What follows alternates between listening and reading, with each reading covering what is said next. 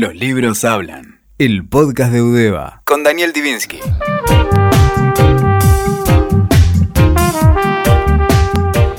Hola, buenas tardes. Hay autores que tienen una obra numerosa y frecuente. Hay autores que deberían calificarse como los delincuentes de ocasionales, porque incurren en una obra cada vez que la tienen lista o que sienten que es necesario llegar a la publicación. Este es el caso de Carlos Chernov. Nació en Buenos Aires en 1953, es médico especializado en psiquiatría y psicoanálisis, ganó en 1992 el premio Quinto Centenario organizado por lo que era entonces el Consejo Deliberante de Buenos Aires con un libro de Amores Brutales y después publicó Anatomía Humana, una rarísima novela que ganó el premio eh, Planeta Biblioteca del Sur en 1993. Y después fue deshojando Joyce la amiga americana, otra novela La Pasión de María, otra La Conspiración China. En 1999 dictó un curso de literatura argentina en la John Hopkins University de Baltimore en Estados Unidos. Reparte su tiempo entre el ejercicio del psicoanálisis y la literatura y entre la vida en Buenos Aires y Puerto Vallarta, ciudad donde se estableció parcialmente.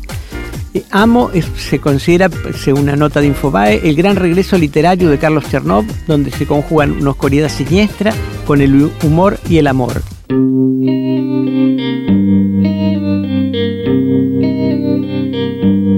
Estamos con Carlos Chernov, médico, psiquiatra, psicoanalista y autor del recientemente publicado libro de cuentos Amo, un libro que exhibe, como dice la, la, contratapa de la editorial, una vez más su estilo cautivante que lo consolida como un referente de la literatura argentina contemporánea.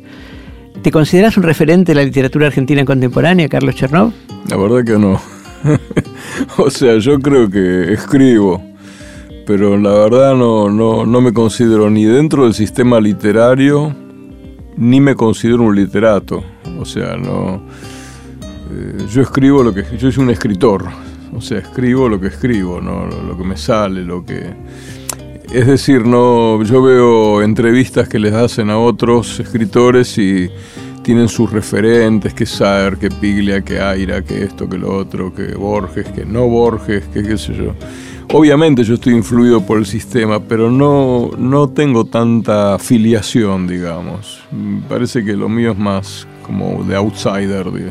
Sí, yo dije en la introducción que así como había delincuentes ocasionales, que son los que delinquían cuando se presentaba la oportunidad, vos eres una especie de escritor ocasional, porque tenés una regularidad en la producción y en la publicación. El libro Amo, del cual estamos hablando hoy, se presentó en la Feria del Libro de Buenos Aires, lo presentó Agustina Basterrica, que había ganado el último premio Clarín Alfaguara, y dijo que mm, se refirió al hecho de que Amo tiene el significado de dueño y señor, apuntalado por la ilustración de la tapa, que remite al bondage, pero también es una conjugación del verbo amar, y que esta ambivalencia recorre los textos que conforman al libro de manera muy potente. ¿Te reconoces en esta definición? Sí, Sí, aparte me gusta jugar con esa ambigüedad y con esa cuestión del amor que tiene tan buena prensa y bueno, aparte es indispensable para vivir, pero que también se apodera de las personas. También interviene en la presentación Esther Cross, una excelente novelista, que acerca de lo formal del libro señaló que supera el juego de sentido de las palabras. Ellas están por algo ahí más allá de la gracia. Por eso la tensión entre amor y poder está presente en toda, en toda la obra de Chernov. Amor y poder son dos líneas que la atraviesan y a veces la unión se da a través del odio. Siempre hay que leer desde el poder. ¿Te parece acertada esta definición? Sí, absolutamente. No hay nada que uno no... Digamos, no hay forma de escapar del, del tema del poder. La lectura de los títulos de los cuentos que componen el libro da una especie de panorama de una visita por el cuerpo humano que tiene que ver en parte, me imagino, con tu profesión de médico. El primero de los cuentos se llama El único órgano que puede estudiarse a sí mismo y sin leer el contenido es un psiquiatra que está loco y que se interna y que al mismo tiempo va autorreferenciándose. ¿En qué aplicaste tu formación científica para el diseño de este cuento que transcurre a fines del siglo XIX? Eh, a mí cuando estudiaba anatomía me dijeron, el cerebro es la única víscera que puede estudiarse. Yo lo puse órgano porque era un poco más delicado. la única víscera que puede estudiarse a sí, misma. Y me encantó esa, especie de autorreflexión, ¿no? de autorreferencialidad. Y El cuento se basa en algo que, que, estudié en algún momento, o sea, este personaje existió. Ah. Eh, sí, sí, este era un, un, psiquiatra ruso que se volvió loco, pero con ese afán de, digamos, del postulado humanitario de la ciencia se sacrificó, sacrificó la vergüenza que le daba exhibir su locura siendo psiquiatra, que es lo que un psiquiatra no tiene que ser, este, y describe minuciosamente su delirio, su caso. Este, ya pasó a la historia, eso ya no tiene un valor clínico, pero sí para la psiquiatría clásica tiene valor clínico a la descripción, porque es una psiquiatría muy fenomenológica. Y existió el caso, y a mí me conmovió mucho. Se parecía, vos si leíste el cuento, a otro médico que había descubierto la, creo que los aneurismas de, carótida que se producían por la sífilis, que tampoco es una enfermedad muy honrosa, digamos.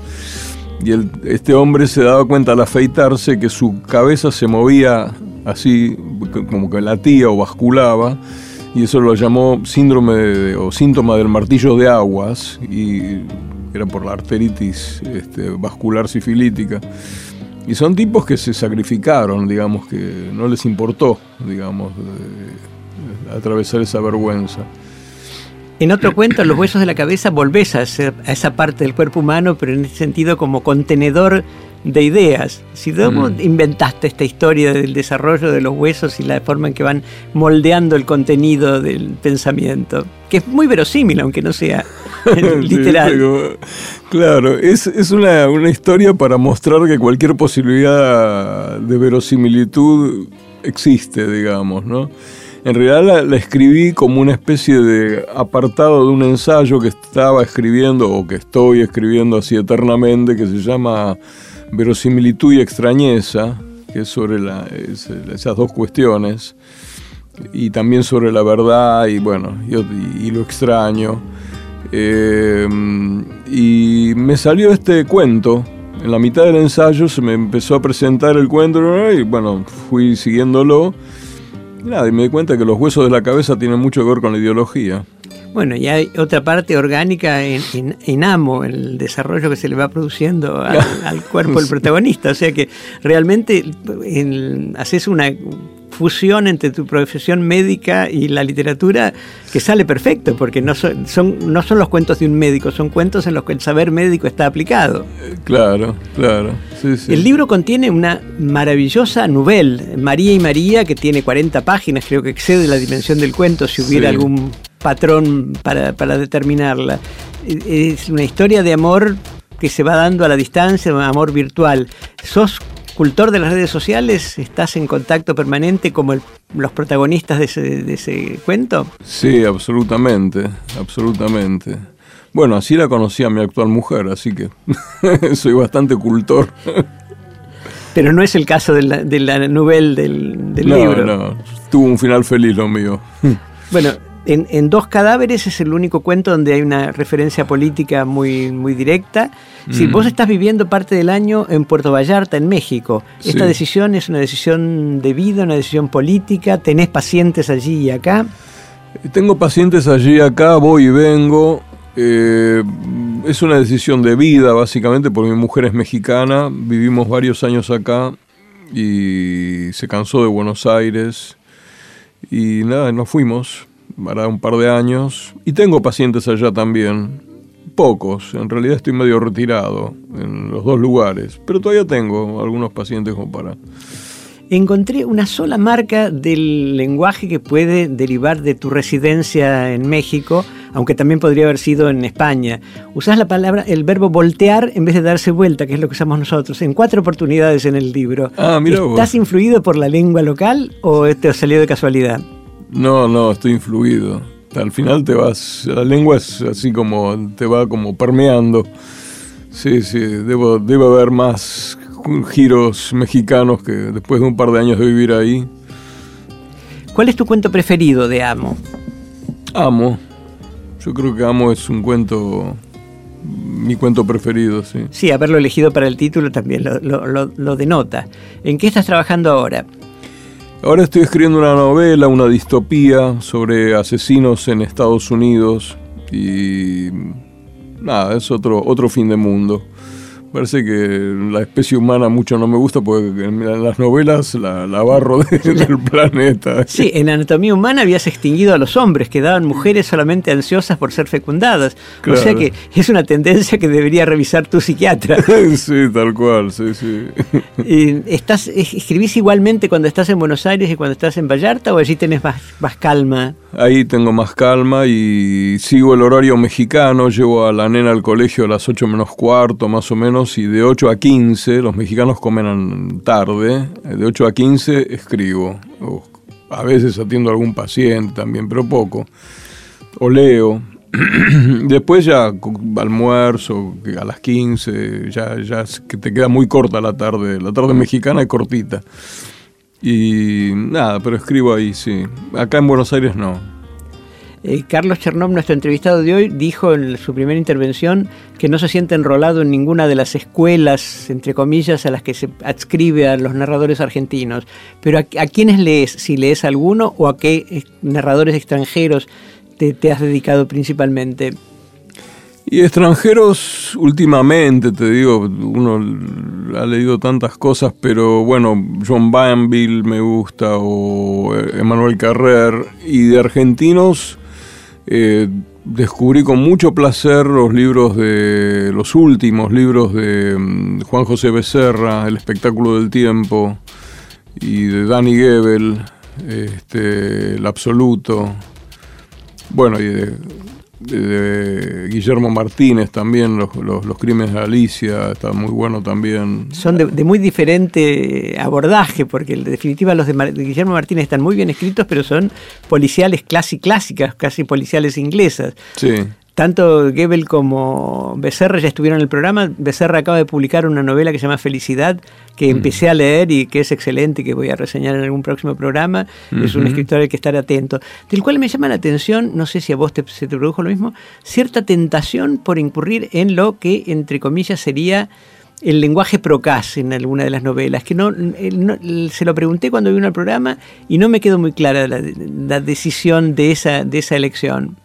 Sí, es raro. La, cuando lees eh, el espectáculo del tiempo, es rara la, los saltos eh, lingüísticos, como, como que viene cultivando una prosa así como llena de metáforas y muy bien escrita, y de golpe se manda una procacidad medio rara, pero que a mí me resulta simpática. Como una especie de bajada a tierra, como si dijera, ojo, estamos acá en este mundo, no, no en el del libro, sino que hay otro el mundo de, la realidad cotidiana, digamos, argentina. ¿no? Tenés un cuento en, en Amo, Luz Negra, que alude a una persona que se refugia en la más absoluta oscuridad y que descubre fenómeno misterioso de reencarnación a través de la luz ultravioleta. Hay una escritora argentina excelente que te recomiendo, María Gainza, que tiene dos novelas, El nervio óptico y Luz negra, donde baja a la realidad para situaciones totalmente coloquiales y de vida cotidiana a partir de obras de arte conocidas o no, de artistas conocidos o no, o sea que trabaja también con la, con, la mirada, que no es el caso de la protagonista de Luz Negra. Y entre los escritores mexicanos, ¿a quiénes destacarías de los que estás leyendo, de los que has leído últimamente? No, estoy leyendo muy pocos mexicanos, no. Leí últimamente un colombiano, Octavio Escobar Giraldo. Leí a un escritor de ciencia ficción cubano que se llama Joss, qué sé yo, pero mexicanos, no, no estoy leyendo mexicanos en este momento. Presentaste Amo en la Feria del Libro de Buenos Aires de este año 2019. ¿Fuiste mm. alguna vez a la Feria de Guadalajara también en carácter de autor? Sí, sí, fui hace muchos años. Porque estás muy cerca, estás a pocos kilómetros. Sí, bueno, y fui ahora el año pasado. Sí, fui, fui en auto, fui en mi, son 300 kilómetros. Este, sí, a veces voy, va, a veces voy, no, esa vez fui. Digo a veces porque también fui a la feria de Tepic, que es otro, otra ciudad que queda cerca. Publicaste en Planeta cuando obtuviste el premio, publicaste en otras editoriales de las que se llaman tradicionalmente grandes. Y ahora publicás Amo en Interzona, que es una editorial de gran calidad, pero de las que se puede considerar chicas. ¿Tenés una diferencia de trato con el editor o quien es el, tu editor en el caso de los grandes grupos, según la dimensión de la editorial? Sí más que de trato con el editor, o sea, los el último libro lo publiqué en Planeta, el antes, antes de entrar en Interzona, eh, en el 2011 publiqué El Desalmado y la, el trato era maravilloso, digamos, con Alberto Díaz o con Mercedes Viraldes o con Adriana Fernández, todo bien. Eh, y, pero eh, eh, estas editoriales grandes no publican distopías o no quieren. O, me pasó con Alfaguara también, que tenía un informe muy bueno del sistema de las estrellas y no, no querían publicar distopías. Interzona tiene una especie como de colección de distopía ciencia ficción que la dirige Marcelo Cohen y ellos aceptaron y aparte me hicieron una edición muy linda, la hicieron en China, qué sé yo, está perfecta la edición. Así que seguí con ellos, no, no, pero no tengo, yo he saltado de editorial en editorial, porque también publiqué en Sudamericana, en Perfil, en Norma, qué sé yo, creo que en casi todas publiqué. La poligamia perfecta. sí, sí. Bueno, Marcelo Cohen es uno de los grandes escritores argentinos, aparte de un traductor de primera, estuvo finalista en un concurso de traducción. Sus traducciones del inglés son impecables, incluso tiene un Shakespeare traducido maravilloso. Sí. ¿Qué pensás de la nueva situación política en México desde enero, con el nuevo gobierno, con que se cifraron muchas expectativas, y sus políticas en materia cultural? A mí me gusta que haya un gobierno que no sea eh, priista y, o panista, o que, es lo mismo, con, con otro disfraz. Y a ver qué pasa, porque hay tremenda pobreza en México. O sea, México es un país, digamos, ahora que lo vivo, estable, no hay inflación, el dólar se mantiene, etcétera, pero hay muchos pobres. Es, es y así que vamos a ver qué hace AMLO, no sé. Ojalá le, va a dar más bolilla a la cultura y por otro lado ataca ciertas corrupciones muy instaladas como la de los guachicoleros, que son los que roban el petróleo. Qué sé yo, veremos qué pasa. Hay cuánto le dejan hacer también, ¿no? Muchas gracias Carlos Chernov, autor de Amo, su libro más reciente, por acompañarnos hoy en Los Libros Hablan. Bueno, muchas gracias Daniel. Escuchaste Los Libros Hablan, el podcast de Udeva, con Daniel Divinsky. Sumamos las partes.